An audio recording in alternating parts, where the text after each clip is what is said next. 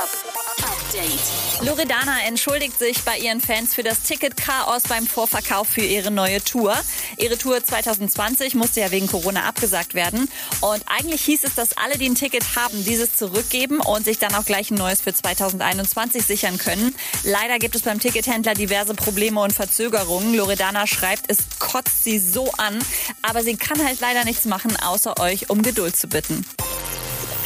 Und noch mehr News für euch. Auch wenn viele Awardshows gerade gecancelt werden, die BET Awards, die Black Entertainment Awards, finden statt.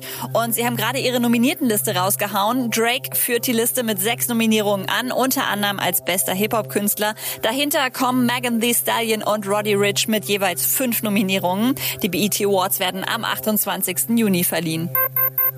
Und Cardi B packt sich Mayonnaise auf die Haare. Frage ist, warum?